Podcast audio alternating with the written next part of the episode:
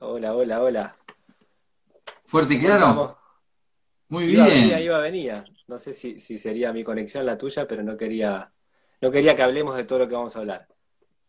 Puede ser. Pasan cosas extrañas que uno no sabe. Pero bueno, eh, la luz está con nosotros. Exacto. Es un lindo día para, para estar afuera también. sí, sí, mientras haya una velita prendida, hay, hay esperanza, decíamos. Che, recién Sí. preguntaban de qué van a hablar. Mirá, viste que qué bueno la gente se conecta sin saber de qué vamos a hablar. Eso ya, ya, ya está bueno. Bueno, Buenísimo. eh, um, igual yo imagino que del otro lado debe estar, deben haber muchas personas que ya vieron autosustentables y que por ahí quieren conocer algo más de eso. Eh, obviamente vamos a hablar de autosustentables. Nosotros nos conocimos así, digamos. Yo tampoco sabía quién era Elías, hasta que un día me llaman, me cuentan que están haciendo un documental. Al principio tuve mis dudas, después dije, bueno, sí, avanzamos y ahí nos fuimos conociendo, digamos, ¿no? Eh, y después me encantó. El resultado final estuvo buenísimo. Eh, pero bueno, para arrancar, vos, eh, autosustentables es algo nuevo también para vos. O sea, yo lo que conocía de Elías como do- documentalista o como tu laburo con tu productora era de otra cosa. Es así, ¿no? Llegaste a autosustentables como te desayunaste con esos temas. No sé cuánto conocías de todo lo que, de todos los temas que tocaste en esta serie. ¿Sí? Para quienes no tienen ni idea de esto, Autosustentables son 13 capítulos que se pasan por temas básicos de la vida del ser humano que hoy están en, en- en riesgo serio. ¿sí? O sea, es una serie que vos la ves todos los días y todos los días tiene vigencia porque habla de cambio climático, de agroecología, de eh, economía, de construcción, de la basura, de alimentación, de todos los temas que hacen a nuestra vida, que el ser humano en su mayoría está mirando para un costado y están pasando cosas que ponen en riesgo la, continuidad de la vida humana, a, ese nivel, ¿no? Eh, y, bueno, pero yo digo, cuando nos fuimos conociendo, en- de, de alguna manera me he dado cuenta que Elías también llegó a autosustentables sin conocer tanto de eso y que a medida que viajabas eh, por todo el país, porque después contar un poquito eso, ¿no? O sea, eh, Ujú. diste vuelta a todo el país para, para filmar lo que sucedía en cada lugar, ¿no? Eh, como que diste con especialistas de cada tema en los lugares, una cosa así. Y yo imagino que eso también a vos te iba atravesando, o sea, se te, se te hacía difícil seguir sosteniendo tal vez una vida. E- El, el Elías antes de autosustentables, el Elías después, ¿no? O sea, eh, me, daba ganas de relacionar un poco todo el laburo que vos hiciste con cómo te impactó a vos, porque del otro lado, o sea, cada uno de nosotros, en esta vida que nos toca vivir, eh, tenemos muchas de esas crisis. En este momento en particular de la humanidad, yo creo que todo se está apretando más, la conciencia, nos está, viste, presionando más a, a donde se hace insostenible eso que nos damos cuenta que tenemos que cambiar en nuestro ámbito personal, en nuestra manera de comprar, de comer, de relacionarnos, de lo que sea. Eh, es, es un momento de mucha presión y, y- y- yo veo que estamos muy ávidos de, generar esos cambios y a veces no sabemos cómo, ¿no? Y me parece que cuando contamos cosas que nos pasan y pasos que damos, eh, eso ayuda mucho, es una onda que se expande, ¿viste? Que- entonces, nada, contá un poquito de autosustentables, cómo llegaste a eso. Dale, eh, dale. Eh, puntualmente, mientras me ibas, eh, hablando, iba pensando, y autosustentable es un poco, lo abordamos de manera tal en la que entendiéramos o, o queríamos entender cuál era la problemática que nos atraviesa coyunturalmente, partiendo de esto que vos dijiste, el peligro de que nuestra especie se extinga. Y ese es un dato real y concreto que es sorprendente, vos decís, no puede ser, ¿cómo va? Me estás diciendo, uno me imagina en cientos de millones de... No, no, no. Puede ser que, y vos decís, pero ¿cómo no vamos a llegar a, a, a 20, 100? ¿No? Eh, y eso, y entonces cuando recopilás ahí, nos pusimos a trabajar en la búsqueda de especialistas en cambio climático y encontrar un ejemplo de cambio climático en nuestra región, en nuestro territorio. Así es que nos encontramos con lo de Río Gallegos, esta tormenta famosa que se lleva puesta una ciudad por completo en el cual llueve en un día lo que llovería en tres años. Eh, vamos a ver ese territorio. Y todo el trabajo tiene que ver con, bueno, ¿cómo solución? ¿Cuál es la solución? ¿Cuál es la solución a la cantidad de plástico en el océano? ¿Cuál es la solución a la, qué hacemos con la cantidad de basura que generamos? Es, sea, es decir, somos el único bicho que genera basura. Entender esas cosas, decir, pero ¿cómo que? Y, cuando entendés, empieza a, tener que ver en la forma en la que vos vivís. Eh, y pareciera que en realidad la basura y todo eso que está en el océano no tiene nada que ver con uno pero tiene todo que ver con uno. Y todo este resultado, uno es responsable de ese resultado. Exacto. Entonces, ese, proceso eh, de ir buscando la solución y entendiendo en algunos eh, aspectos, por ejemplo, que no existe minería sin contaminación. No hay manera de volar una montaña sin que eso traiga daños. No hay eh, em, una agroindustria responsable en la cual se tira veneno para que no contamine. Eso es radical.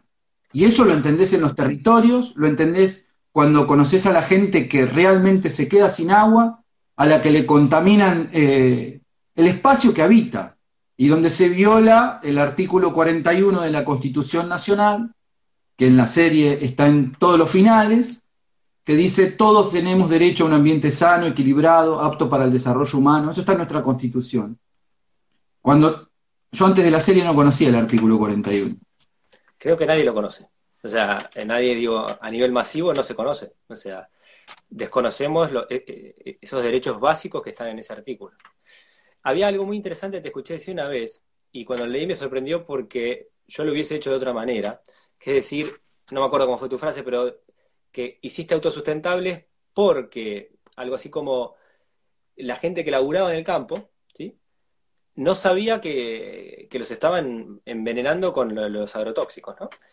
Y yo dije, mirá vos, claro, yo esa mirada, yo, lo hubiese hecho pensando, los que vivimos en la ciudad estamos dormidos y no nos damos cuenta de la basura que generamos a día, ya lo tenemos como habituado, parece que es normal generar basura, que es normal comer mal, que es normal, eh, o sea, generar otro tipo de destrucción socioambiental, digamos, ¿no?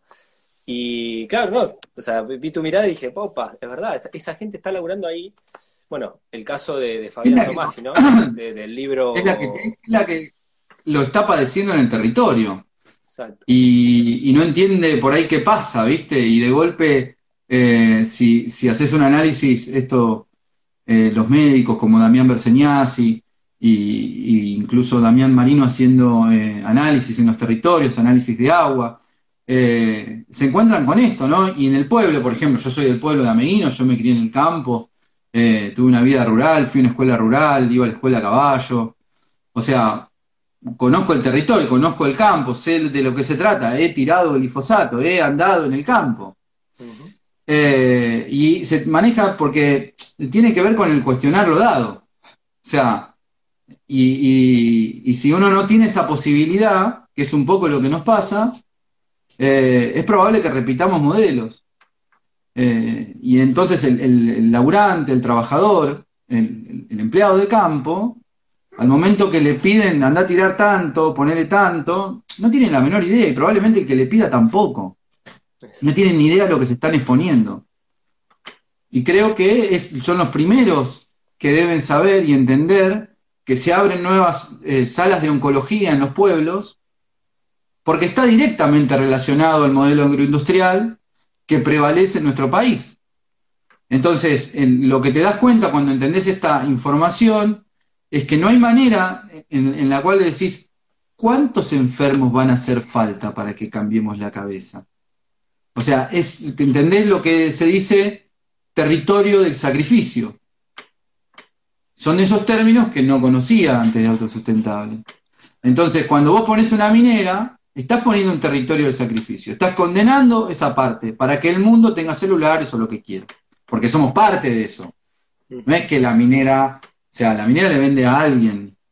Está bien, eh, eh, estamos en una región tercermundista que no tiene un consumo tan elevado como países del primer mundo, pero de alguna manera todos tenemos celulares y los celulares no salen, eh, eh, no los trae ni una hada ni nada. O sea, se vuelan montañas para que haya celulares o partes de esos celulares.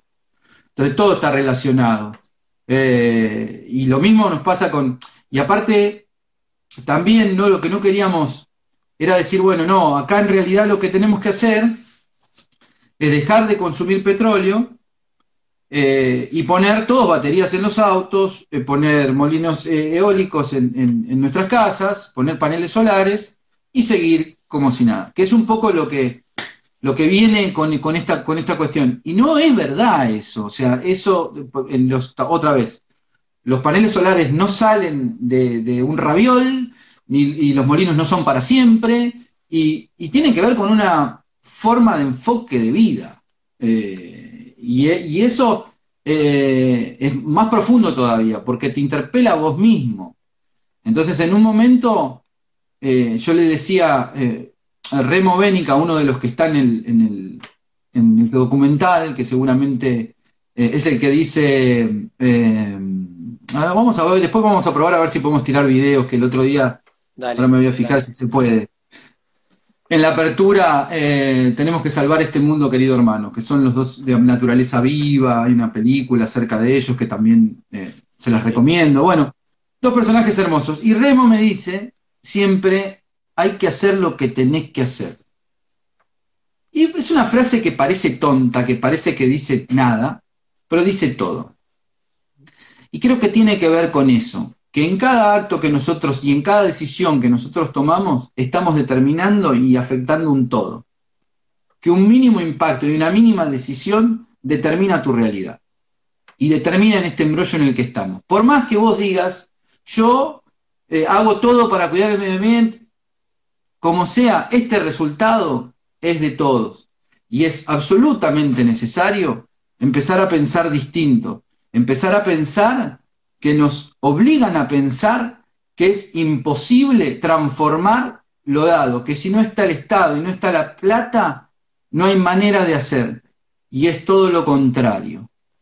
Es decir, mira, yo tengo para contarte desde lo personal en esto de la transformación, soy papá y tuve la oportunidad y, realmente eh, agradecido de esa posibilidad de ser papá fundador de una escuela Waldorf.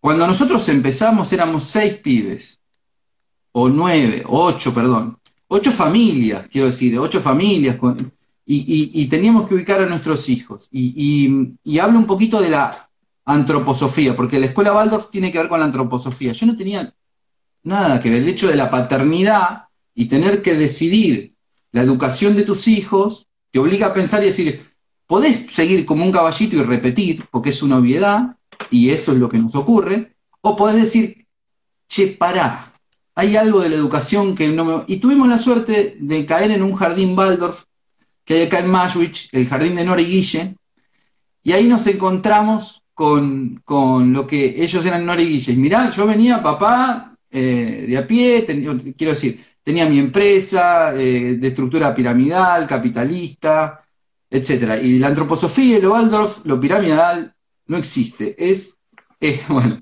Pero en esto íbamos con Emma, yo contento que por primera vez llevaba a mi hija al jardín y no sé qué, y nos encontramos con un, eh, una enredadera preciosa que estaba floreciendo de flores azules. Y me acuerdo que Emma se, se flasheó con esa flor y fuimos y la cortábamos y la llevamos a la maestra, contento, ¿viste? Como quien le lleva la, manzana a la maestra.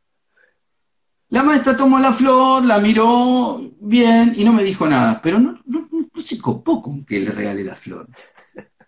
A la mañana siguiente, otra vez, vimos la flor, claro, estaba toda una pared llena de flores. Otra vez, tú. Bien, muy bien, gracias. Tú, anda, Emita, gracias, buen día me sacan afuera los dos y me dicen, ¿por qué cortas la flor? ¿Eh? ¿Por qué cortas la flor? ¿No te das cuenta que la flor vive más y, más y es mucho más bella en la planta y está para observarla ahí? Si vos la cortás le das menos días de vida y nos perdemos de la observación maravillosa que nos está regalando la naturaleza. Es un acto simple, chiquitito, pero cambia la mirada. Yo venía con un modelo extractivista. Sacaba la flor para embellecer el espacio. Bueno, tiene que ver con eso, tiene que ver con la mirada. Y a la vez también me pasaba que estaba grabando otra serie con Fede Amador viajando por todo el, país y yendo a lugares a la selva, a, a, lugares totalmente salvajes, a, pararte frente a una cascada, en la punta de una montaña, porque tenés que ir a hacer la toma del dron y contemplar eso. Entonces ese contraste de lo que te llena, de lo que realmente te llena, y entender que de golpe vos te compraste un terrenista en la Córdoba y decís, ¿qué es? ¡Boom! Volaste todos los, espinillos que había porque eran feos, le pusiste eucalipto y te mandaste un macanón y no sabés qué es lo que acabas de hacer. Y con eso estoy hablando de los árboles autóctonos y, los... Y, las, pero, y son, parece que son decisiones chiquitas, pero son enormes. Sí. Eh, entonces, retomando lo del, lo del Waldorf, cuando nosotros nos encontramos con la necesidad de que necesitábamos una escuela para nuestros hijos, había tres que estaban convencidos de que había que hacer una escuela y que la íbamos a hacer. Ahora, los otros cuatro, yo entre ellos, qué quilombo, vamos a hacer una escuela. Realmente, eh, ¿cómo la vamos a hacer? O sea, hay que conseguir un lugar, hay que conseguir maestros. Pero el convencimiento y la voluntad de esos tres hizo que empezáramos. Y en el principio no teníamos nada, alquilamos un lugar, buscamos la maestra, pero yo no te puedo explicar que en cada acto, en cada fin de semana y en cada momento, cada padre estaba poniendo la intención de esa escuela que quería para su hijo. Y yo descubrí el poder de eso, que al principio era, ¿qué bodrio me subías a hacer una escuela y tengo condenado todos los fines de semana para ir a laburar ahí? Cuando en realidad empecé a entender que eso me nutría y me llenaba eh, el espíritu y entendía otra cosa. Imagínate, eh, director, productor, es piramidal, habla de jefe. Y esto no era así. Entonces esas decisiones que por ahí llevaban un poco más, eran mucho más completas, porque tenían una mirada de un todo y un análisis y cada opinión de cada una de, las, de los que componíamos eso. El futuro era completamente incierto. Nuestros chicos empezaron en, esa intención, con un cuidado y un amor, sin igual, porque eran ocho chicos y ahí estábamos, entre la legalidad y la ilegalidad. Pero era todo coraje e intención. Después, al siguiente año, tuvimos la posibilidad de alquilar otro terreno y firmamos un contrato con la posibilidad de compra impensado, no teníamos un mango, poníamos plata para que funcionara, para pagar los sueldos de los maestros, para pagar la luz, el gas, que los pizarrones, los bancos los hicimos nosotros.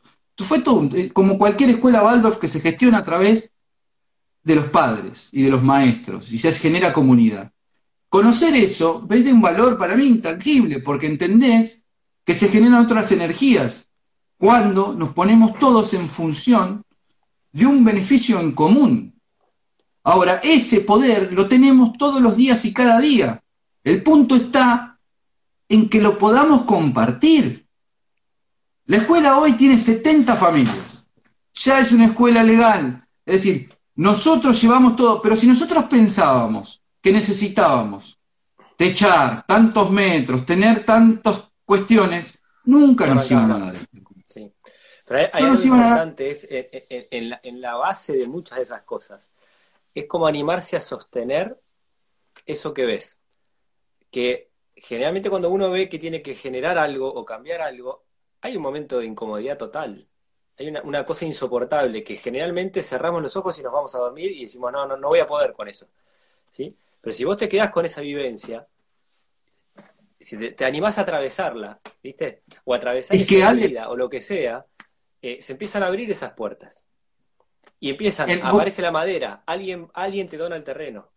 O te das cuenta que el, otro papá era un carpintero y la tenía clarísima. Y lo que en tu cabeza tardaban seis meses, el otro lo hacía en dos semanas. Se, abren esos horizontes. Pero es como dar más el paso en sostener lo que ves con claridad que tiene que ser. ¿Cómo? Ya va a venir. Ya se va a dar. Y, en, el, y, en, el, y en el cómo es, eh, parece, en cada paso Vos hoy ves la escuela y la ves consolidada, pero estás viendo una foto. que no es la foto de todo, porque en esto que te cuento, que teníamos la posibilidad de comprar, me acuerdo que había, yo formo parte de la comisión económica desde que se inició la escuela. La escuela se llama La Lumbrera, para los que le preguntan, y está en Ingeniero Mashwich, en el partido de Escobar. Eh, y, teníamos que trabajar en, ver cómo podíamos hacernos del terreno. Y no teníamos. ¿Y, cómo, cómo, cómo le inventamos? Me acuerdo que se nos vencía el plazo y era la noche, y estábamos reunidos diciendo, bueno, no sé qué, y uno de los papás dice, me crucé hoy con fulano de tal que, pensaba mandar a su hijo a esta escuela y le conté en lo que estábamos y me dijo que nos puede prestar unos cheques que si le devolvemos en... Y así armamos la rueda. Hoy tenemos el terreno, pero... Y después vino otro papá que donó plata, o no que donó plata, sino que dijo, ah, voy por, por la educación de mis hijos, sé que va bien en esto. Y así podemos comprar el terreno y tenemos una hectárea en el medio de la naturaleza. Y era impensado, o sea, vos me decís, fue intención y deseo. Exacto. Pero es intención y deseo y hacerse cargo de esa intención y ese deseo, que es lo que creo que a veces en la humanidad nos falta, nos abruma el día a día y nos llenamos de preocupaciones y nos llenamos de cosas superficiales que te terminan, viste, taladrando la cabeza y esas, porque esas son pequeñas chispitas que te bajan. Y, hay que darles de comer. Yo digo, a la conciencia hay que darle de comer. Uno no, te baja así, la escuela no bajó en un día. Está esa idea, pero ustedes se, juntaron, eh, se reunieron y, van dándole forma a eso. Y un día apareció un terreno y aparecieron, no sé, las maderas, lo que sea. Digo, se, eh, eh, se, trabaja sobre eso, se, se, crea sobre eso, se cree y se, se va, ¿viste? Pero no, más fácil es no, como dijiste la primera, no, en la escuela imposible, no. Vamos a ver acá, que a 10 cuadras hay otra escuela, mandalo acá, no sé, yo no, no puedo más ahora, viste. Eh, y encima los fines de semana voy a tener que trabajar en la escuela y además pagar, pago y tengo que trabajar. Sí, sí. Y, y en realidad eh, es eso, ¿no? Cómo, cómo, cómo en realidad ahí está la clave, che. Porque Hoy, hoy hablaba con Clarisa, Clarisa es mi compañera y, te diría que gran parte de, mi conocimiento, de mi acercamiento, ella tiene un montón que ver. Eh, por ahí le cuesta más aparecer en cámara. Yo hoy le decía, faltan chicas acá, ¿por qué vos no tenés, venís? y, al final ella me estaba pasando data, ¿viste? Eh, y esto es data que me pasa Clarisa que me parece alucinante, de un libro que está leyendo de Rob Hopkins, que es el de la Transition Town, de las Transition Town, de las ciudades en transición. Es el último libro del, del, querer al hacer, se llama, y está proponiendo las propuestas que hace, y hay algo muy interesante en esto, que tiene que ver con la calle y los chicos. Un pueblo que se organizó para que a partir de la determinada hora los chicos puedan jugar en la vereda los autos no pueden pasar. La prioridad es para los chicos. Y los papás se organizan y cuidan a los chicos de 3 a 5 de la tarde. Fíjate qué idea tan pava y qué tan espectacular. Porque decimos que nuestros hijos no pueden tomar las calles como cuando nosotros éramos chicos, pero no nos hemos organizado entre vecinos y decir, che, pará, Vamos a tomar la vereda y mientras tanto, ¿qué más? Mientras cuidamos a los chicos, sembremos algo. Exacto. La calle es nuestra. Y son ideas que vos no las ves, porque vos te guardás para adentro. Pero es un tema de organización, de organizarse, de conectarse, de generar comunidad. Yo te digo, o sea, hoy hablaba y digo, vamos a hacerlo. Vamos a ponernos de acuerdo acá con los vecinos y empecemos, y, y esta cuadra es nuestra, y vamos a tomar esta cuadra para que los chicos jueguen. Y, sí, vamos a parar los autos para que vayan despacio. Porque si no sembramos eso, ¿a qué estamos dando bola? ¿Cuál es nuestra prioridad? O sea, fíjate que como sociedad eh, garantizamos que puedan transitar estas, estas ciudades y nuestros hijos no puedan estar en la calle. Después lo puedes trasladar a la inseguridad, pero ¿cómo no va a haber inseguridad si vos no estás en la vereda? Si, si no hay nadie. Lo que pasa es que ahí te, vas de a poquito metiendo en algo eh, tremendamente profundo, que, que, es un poco esto de preguntarnos qué es la vida, o sea, qué estamos haciendo acá, digamos, ¿no? Y si no vamos a poner todo en función de nuestras hijas, de nuestros hijos, en, en, en cambiar esa educación, la educación actual es patética, o sea, todo lo malo que puede ser es la, educación actual, el sistema, pero no es por la educación, es, el sistema social es todo lo malo en todos los ámbitos, ¿no? Pero digamos, si a esas generaciones que son las que vienen y tienen la posibilidad de cambiar todos los errores nuestros, no les vamos a dar ese tiempo que vos decís de cortar la calle o, de hacer lo que sea, de jugar, ¿sí? que, en esa infancia es lo que necesitan para desarrollarse plenamente. Eh, y nosotros empezar a pensar desde la imaginación y de que sí es posible. Y empezar a decir, bueno, a ver, ya no decir cómo que va a haber más peces que, va a haber más plástico que peces en el océano. Empezar a pensar cómo deseamos que sea. Para poder llegar a desear, para poder llegar a lo que queremos llegar, hay que desearlo. Pero hay que poder soñar y soñar y decir, yo en realidad yo quiero. bueno, ¿qué te conecta? Nosotros queríamos una escuela, ¿qué nos? Bueno, había que hacer todo un camino. Esto es lo mismo. Y, pensar, pensamiento lateral, como este que te digo de la calle, que eso es una acción pequeña, insisto, es organizarse cuatro vecinos con hijos, dos vecinos con hijos. Y decir, bueno, yo cubro una hora y media y vos una hora y media. ¿Cuánto te va a cambiar una hora y media? Sí, sí. Y está todo dado, yo para mí digo, es un momento de la humanidad en el cual está todo servido para los trabajos en equipo, comunitarios, ¿viste? En todos los ámbitos. Digo, eh, eh, tener una huerta, por ahí no puedes solo. Y por ahí la vecina o el vecino tuyo están en la misma que vos. Y entre los dos se hace infinitamente más fácil y, y aparece la huerta, digamos, o aparece lo que sea, ¿no? Eh, eh, está todo dado como para tramar esas redes, que, el ser humano siempre vivió en esas redes, ¿no? Esas, redes comunitarias de, trabajo. Digamos, solo en esta época somos asquerosamente individualistas y pensamos solo lo nuestro, lo nuestro, lo nuestro, ¿viste? Eh, yo creo que parte del paradigma tiene que ver con eso, con, con ver, viste, ahí, al lado tenés por todos lados esa oportunidad de formar esa comunidad escuela, esa comunidad, lo que sea, eh, para trabajar en generar un cambio. Porque además el trabajo, cuando se trabaja de a dos, de a cuatro, es, potencial como crecen las fuerzas. ¿sí? O sea, es, es, uno y uno no son dos, uno y uno son veinte juntos trabajando ahí. Es, es, mucho más lo que se logra eh, en esos Y te digo, si vos partís de la base de eh, el ejemplo que doy de la calle, a pedirle al municipio para que te ponga las vallas, para que te reglamente, el municipio va a decir es inviable. En realidad lo que es lograrlo, demostrarlo, y no se puede negar. Ya las leyes y, los estados deben estar en función, y si nosotros traemos las soluciones, no te puedes negar una solución.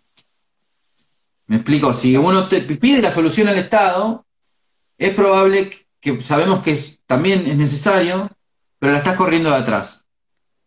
Estás pidiendo que no te quemen las islas del Paraná. Estás pidiendo que, no te fumiguen las escuelas. La estás corriendo de atrás. Ya el daño fue hecho y estás reclamando. Ahora, si traes cosas antes, es ponerte un paso adelante. Creo que eso necesitamos hacer. Ponernos un paso adelante. Y, y traer las soluciones donde el Estado no se pueda negar. Exacto, exacto.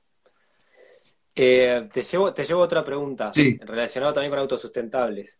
Mm. Eh, ¿Cómo te cambian tus hábitos? ¿Elías, antes de empezar autosustentables, era un consumidor urbano o ya tenías, eh, tenías tu huerta, ibas a comprar al supermercado o ibas a comprar una huerta local, cocinabas vos, comida comprada hecha, compostabas, reciclabas basura o no? o tenías Viste, porque hay etapas en eso, digamos. Hay gente que se pone contenta con que recicla. Yo ya en mi etapa de mi vida me encuentro molesto porque tengo que reciclar. O sea, porque digo, ¿cómo puedo hacer para que ni siquiera comprar los paquetes? ¿viste? O sea, porque en una época iba, iba acá, iba a la carnicería con la cacerola. Ponerme la carne adentro de la cacerola, no quiero ni llevarme la bolsa. O sea, y, y es complicadísimo, ¿no? Eh, y bueno, y vas y venís, vas y venís. Hay, cantidad de cosas que nosotros como familia eh, tenemos conquistadas en nuestros hábitos ya de, tantos años, ¿no?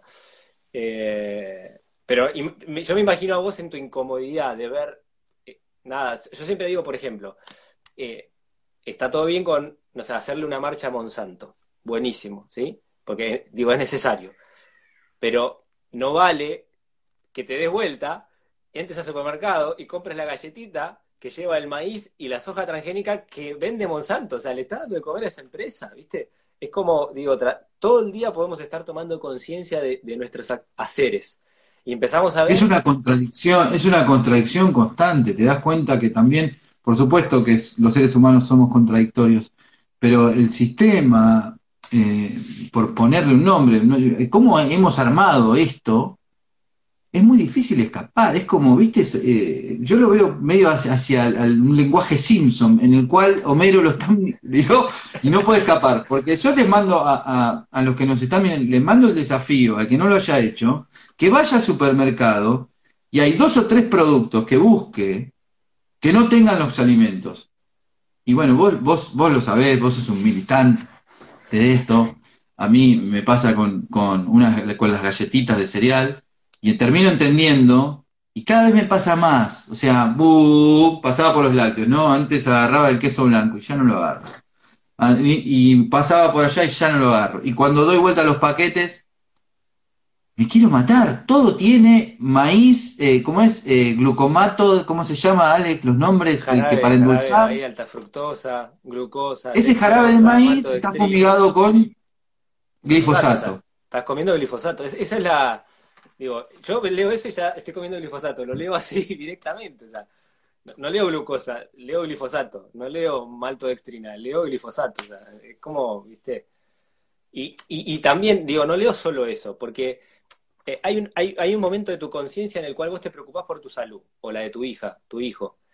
Pero a, a mí me quema esto de seguir alimentando este sistema. Eso es la que me quema. Cuando la gente le digo, no, yo no compro una galleta de supermercado, y no por mi salud. Mi salud ya fue, yo me muero mañana de cáncer, no cambia nada, mis acciones no van a cambiar por eso. ¿Sí? Voy a tratar de cambiar algo por los que vienen atrás. Porque eh, me, da, me da vergüenza mirarlos a la cara y, decirle a mi hijo, no, no hice nada en este momento. yo a veces digo, viste, va a venir mi, eh, mi hijo y dice, pero papá, cuando, cuando querían poner 25 fábricas de estos chanchos, ¿vos qué hacías? Vos sabés que yo, lo que voy a decir es durísimo, pero yo lo veo como la etapa militar, ¿sí? En, la etapa militar había un montón de gente que te decía, no, está bien, te cuidan. ¿qué Yo digo, ¿vos qué hacías cuando pasaba todo eso? O sea, o sea eh, eh, yo, era nada. Pienso lo mismo. Pero digo ahora, ¿qué haces vos con todo? O sea, no, no vemos que un avión tirando agrotóxicos es como que están tirando eh, la, tercera bomba atómica. No, no, no estamos mm. viendo eso. ¿Entendés lo que digo? Y, digo, está bien, yo puedo eh, salir a tirarle tiros a los aviones, bueno, yo creo que la violencia y más violencia sigue generando violencia, ¿no? Pero digo, yo, yo sí puedo ser, hacerme cargo de mis actos, y si entro al supermercado, voy a entrar a buscar el palo de la escoba, que es lo único que no puedo hacer. Y listo. El resto, como lo que tengo a mano. Ya basta. ¿Sí? Como, eh, y eso que, que estás diciendo es, es también entender ese famoso poder que tenemos como consumidores. O sea, el poder que tenemos como gestionadores, el poder que tenemos como comunidad y el poder que tenemos como consumidores. Porque si vos querés transformar esto, hay cosas que ya no se, no se tienen que vender. No se tienen que vender y no las podés comprar. No las podés comprar. O sea, yo a veces digo, hacé de cuenta que no existe. No, pero tengo hambre. No existe ese producto. Arreglátela con otra cosa. Es así. Hacé de cuenta que no existe. Porque no tiene que existir. Y si vos lo comprás porque hoy te tentó, hoy no sé qué, ta, ta, ta, vas a seguir ahí. No te quejes más, vas a seguir ahí. y aguantátela y decir, yo soy, yo me, yo generé esto, digamos, ¿no? O sea, como. Sí, sí, sí, sí. Como también hablamos en, el programa, en la película, eh, ¿no? Este de borrar de saberes, de, de esta industrialización en la cual parecía que en realidad iba a ser más cómodo ¿Por qué más nutritivo? No sé, pero iba a ser más cómodo. Eh, Además, y hoy volver vamos a, también a desafiar eso. ¿Qué es la comodidad? O sea, ¿para qué? O sea, tanta comodidad no vivas. O sea, viviste para hacer algo y el hacer algo te genera algo. O sea, no, ¿cuál es esa búsqueda de comodidad, de confort? O sea, la vida no es cómoda y confortable. La vida es para ser vivida, digamos, ¿no? Con sus cosas, sus alegrías, sus tristezas, sus momentos. O sea, ¿cómo comprarías una vida de confort? Yo no la quiero comprar, o sea, quiero vivir. o sea, ¿se entiende? Eh, no, y ¿sabes qué? Así quisieras, yo te preguntaría cuál es el precio que vas a pagar por esa vida de confort. Y por ahí no lo pagas vos. Probablemente lo paguen otros. Sí. Pero alguien va a pagar tu precio de, vida de confort. Eh, por eso está bueno repensarse y está bueno cuestionar y está bueno repensar la educación y está bueno pensar cómo uno se va a comportar eh, y pensar en, que realmente podemos transformar lo dado. Exacto. Y bueno, digo, así como, me, y, me voy un poquito a las luchas ambientales, pero así como en Mendoza se detuvo y se y, realmente porque se llevaban puesto una ley que había logrado el pueblo mendocino, que tiene que ver con el agua. Esto fue en diciembre, enero, y finalmente fueron para atrás, y pero el pueblo tuvo que salir a la calle. Lo mismo pasa con los humedales y Rosario. Con toda esa gente en la calle se logra lo que se logra. Hay cosas que vamos a tener que seguir peleando. Si no queremos los cerdos, vamos a tener que salir a la calle. Si no queremos que, porque fíjate la contradicción, ¿no? Toco lo de los cerdos porque se me hace inevitable, pues estamos con coronavirus, en cuarentena, por eh, eh, esta enfermedad provocada por el hacinamiento animal, el hombre cerca de los animales, y, un Estado preocupado por la salud, pero que va a traer la enfermedad con estas fábricas es una contradicción enorme, y que viene a traer una solución económica también es una contradicción enorme. Entonces, si no queremos esa fábrica, si queremos la agroecología, bueno, lo vamos a tener que bancar, vamos a tener que, que así como hicimos por los humedales, por el agua y como tantas veces salió el pueblo, esto lo tenemos que luchar, si no nos llevan puestos. Eso sepámoslo, porque lo que prioriza, y no es con una cuestión de partido político, es el poder económico. Y el poder económico está por sobre todos. Y mientras nosotros no nos quejemos y nos plantemos, nos pasan por arriba. Entonces, les digo, si no queremos los chanchos, nos vamos a cuando digo los chanchos estoy hablando de las plantas de, industriales de, de chanchos, del hacinamiento de cerdos, donde eh, la China se los quiere sacar de encima y mandarlos para acá y vienen acá con el cuento de que nos van a resolver la economía del país o que nos van a traer divisas. No queremos esos cerdos, nos tenemos que plantar. No queremos que nos fumiguen, nos tenemos que plantar. Tenemos que luchar de todos lados. Lamentablemente es así. Todo lo que nos quedemos quietos, así creamos que no decidimos, estamos decidiendo. Exacto, exacto. Es una etapa en la cual tenemos que empezar a creer nuevamente en nuestra, en nuestra capacidad, en nuestra, o sea, nuestras decisiones influyen, ¿sí? No es que, bueno, no, si yo hago no va a cambiar nada. No, sí va a cambiar, va a cambiar. A partir de, de tu accionar nuevo, se forman esas comunidades, se forma esa gente que para, que para el, pisotazo de una, de una ley que no se puede modificar y salen a la calle. O sea, hay, que volver a creer en, la capacidad de transformación de cada uno de nosotros. Es así, no, no, no, no, no hay otro camino. Y además tiene, tiene fuerza, no es que no la tenga. Tiene fuerza, tiene fuerza ya comprobada. En autosustentable se, se han mostrado varias de esas eh, de esas manifestaciones, de esas marchas, de esas luchas, de esos abogados ambientalistas que luchan, pero no lucha solo el abogado, lucha el abogado con un montón de gente que está diciendo, pará, pará, pará, que en el agua tengo todos los contaminantes que existen, ya no puedo tomármelos más. Eh, por, eso, por eso somos, me parece que en eso eh, tenemos que tener esperanza, porque hay un montón de gente que está trabajando para que todo esto cambie. Y hay que acompañarlos, hay que, hay que ayudar. Y hay lo comunitario. Eh, eh, eh, son luchas de comunidades, de conjuntos, de, no son para, hacerlas una persona en forma aislada. Es, es, la reunión de gente tratando de defender derechos básicos de la vida. No, no, no es más que eso. Entonces, completando la pregunta de la transformación, con todo esto que te digo, ¿cómo te hago un comercial de galletitas de, de vuelta? ¿Cómo voy y digo, vamos a vender este, lo que sea que haya que vender? Imposible. Imposible. Entonces, eh, ya ahí voy contra los principios de una empresa, porque una empresa, más allá de lo que haga, nace con, en, este sistema, ganar dinero.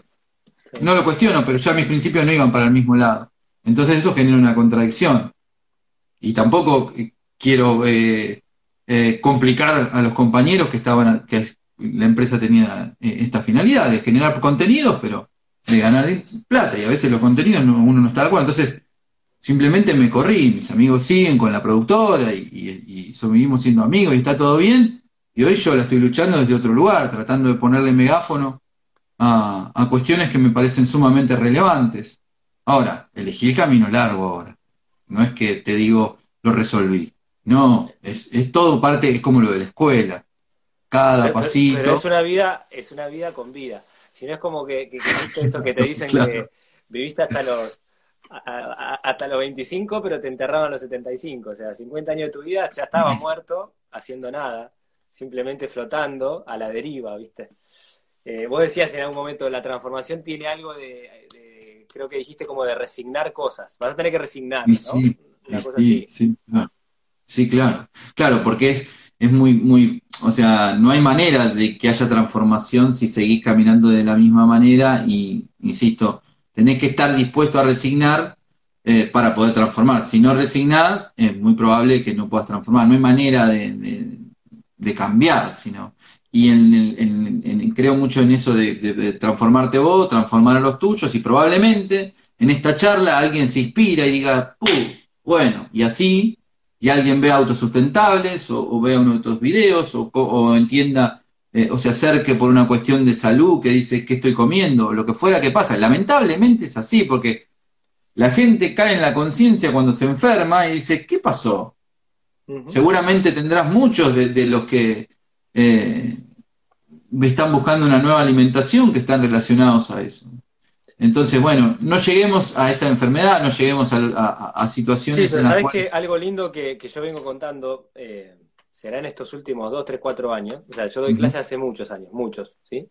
Eh, y siempre en una clase, el 99,9% de la persona que se te acercaba a tomar una clase de alimentación de lo que sea, o tenía una enfermedad o quería prevenirla. Era así. ¿sí? Y, en, este, estos últimos dos años hay mucha gente acercándose, preguntándose qué impacto tiene lo que come sobre la estructura social o socioambiental, ¿no? O sea, eh, estoy comprando esta verdura, pero ¿de, dónde viene? ¿Del boliviano que le pagan 50 centavos la hora o de una persona con laburo digno? ¿Sí? ¿O de un campo lleno de agrotóxicos o de un campo agroecológico? O sea, cada vez es más la gente que se acerca a un cambio de alimentación, no tanto pensando en su salud y si esto me va a generar un cáncer mañana o no, sino en el impacto que eso va a tener socialmente. Y eso para mí es de los cambios más positivos que estoy viendo en este último tiempo. ¿Viste? Como, ah, me digo, acá hay una, hay algo interesante para trabajar porque en el fondo a mí es lo único que me interesa. O sea, honestamente, por más que yo trabaje con, con clases de cocina que tienen que ver con la salud y demás, si, si no unimos eso, estamos en el horno. O sea, es imposible pensar en la salud de, Elías si no es la salud de su familia y socioambiental y del ecosistema. Por supuesto que no, claro. Eh, Vos pensás, mirá los vecinos de, Pergamino, con sus napas contaminadas. Por más que ellos, el tipo que comía sano pero tomaba agua de la canilla, estaba, tenía napas contaminadas por fumigaciones. Y, es, y él había decidido vivir una vida sana. Y hoy tenemos glifosato en las nubes. O sea, digo, yo puedo tener, tener mi huerta toda agroecológica, biodinámica, y me llueve glifosato, sin siquiera tener en el campo de enfrente soja. Mira lo que, o sea, a dónde estamos. Entonces, si no tratamos de generar un cambio radical social, no, no, no podés eh, pensar en salvar tu huerta, que tu huerta sea orgánica. Imposible, imposible. imposible. ¿Cuáles fueron los dos capítulos que más te movilizaron a vos de autosustentables? De los 13, digo de la serie. Porque está bueno que, que, hay una serie y hay una película. Viste que a veces se mezclan. Ah, autosustentables ya la vi, me dicen. Y le digo, ¿qué viste? ¿La película o viste la, serie? Hay una película, te dicen. ¿Viste? Como que esa no la. Eh, no la vio. Pero digo, yo digo de la serie. ¿Cuáles fueron los que más te. Ahí te. Cuando vos lo estabas, viste, estudiando, informándote, investigando, seguro que algunas cosas... Me acuerdo de una situación, una situación que se me viene ahora a la cabeza cuando fuimos a Catamarca a la cumbre del agua para los pueblos. Esa cumbre se hizo de todos los, territorios de nuestro país, te diría de la parte eh, del continente, porque incluso entraba Bolivia, Perú, eh, Paraguay, Uruguay distintos contingentes se, juntaron los pueblos que lucharon, que tuvieron una problemática con el agua y con las mineras. con la mega minería y con el fracking. Y, bueno, y realmente fue un lindo encuentro donde, fíjate vos, el, mismo gobierno de Catamarca, esa semana, ese fin de semana, pues hacía en la universidad, organizó una feria sustentable en otra punta de la ciudad, invisibilizando la cumbre del agua para los pueblos. Eso hizo el gobierno de Catamarca. Entonces nosotros, el único medio que estábamos éramos nosotros, estaba la Garganta Poderosa y no sé qué otro más, pero no todos los otros estaban cubriendo un evento que y lo que en realidad ponían eran esos, viste, los calefones, y le decían eventos sustentables porque ponían unos calefones. Eh, la cuestión es que estamos ahí, ahí es donde estaba, eh, va Adolfo Pérez Esquivel, donde grabamos eh, esa famosa frase que dice Adolfo, hay que poner el amor en acción. Eh, no uno no puede hacer nada si no tiene amor hacia la, hacia la tierra, hacia la madre. Bueno, terminamos de grabar esa entrevista, yo salgo y justo me quedo con la cámara o trípode, no me puedo mover. Y hay una radio comunitaria en la calle, ahí afuera. Había una murga también, había feria.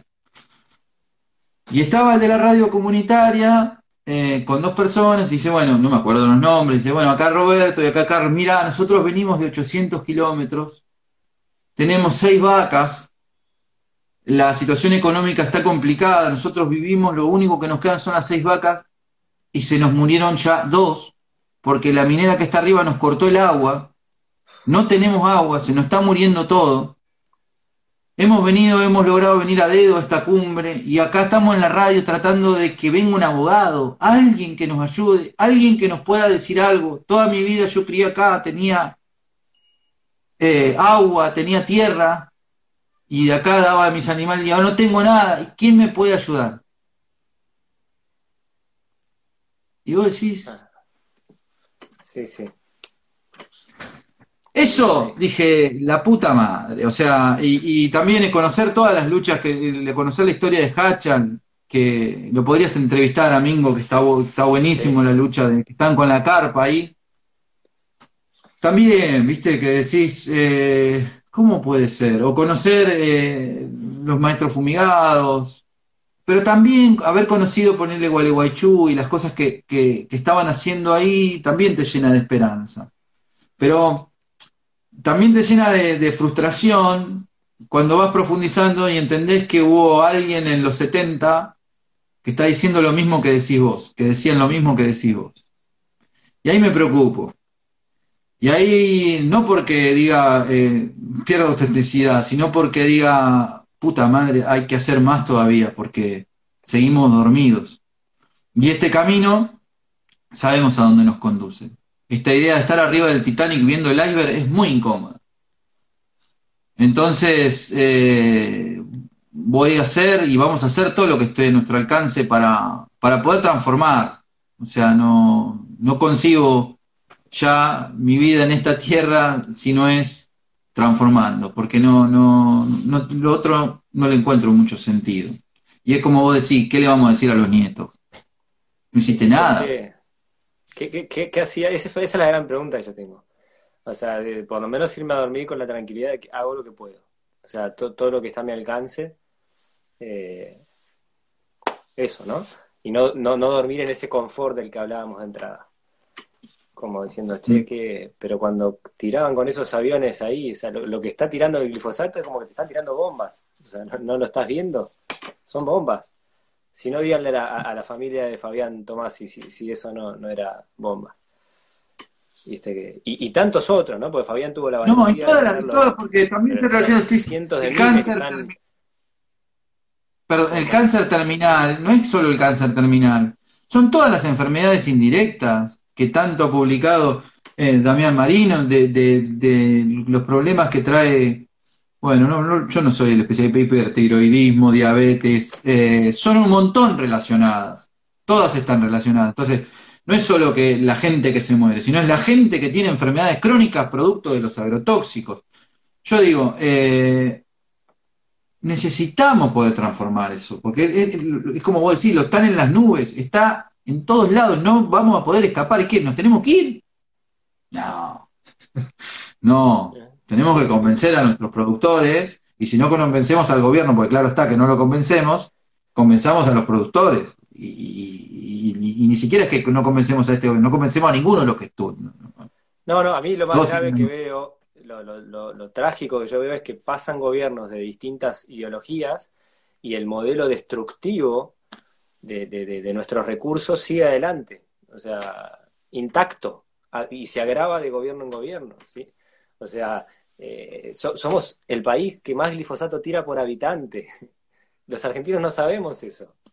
¿sí? Y, entonces, eh, digo, estamos en momento de que, empecemos a despertar. Esto no se va a cambiar eh, ahí en la, somnolencia del confort, ¿viste? Yo tengo la, esperanza que, que, salgamos de esta pandemia un poquito más despiertos, no, no, que buscamos esa, esa normalidad de seguir dormidos, ¿no? Eh, Eso es tremendo también, ¿eh? Si no nos damos cuenta que en realidad este parate tiene que servir para que replanteemos. ¿Y qué es lo que nos cambió? Eh, no, no, no, no. Vamos, de vuelta. O sea, ¿cuándo querés que haya otro foco? ¿En marzo? Bueno. O sea, si no cambiamos eso, olvídate. Eh, digamos, hay, hay, hay, un, hay un foco en, que es una noticia de febrero, pero que ahora con, con esto en Brasil que es un, virus que se escapa de, los chanchos que tienen eh, hacinados. Está acá. Y eso salió de ahí. Entonces, eh, si, vamos, si vamos, vamos a traer fábricas, si vamos a seguir tirando agrotóxicos, si vamos a seguir desmontando, porque se ha desmontado también, eso no puede ser. Quemando islas. Y bueno, sí, lo que nos espera es esto.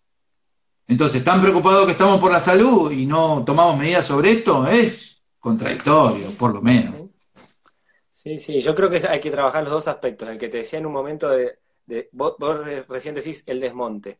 En Argentina se desmontó ya el tamaño de una provincia como Entre Ríos, de bosque nativo, ¿sí? O sea, ya perdimos la dimensión de Entre Ríos en bosque nativo.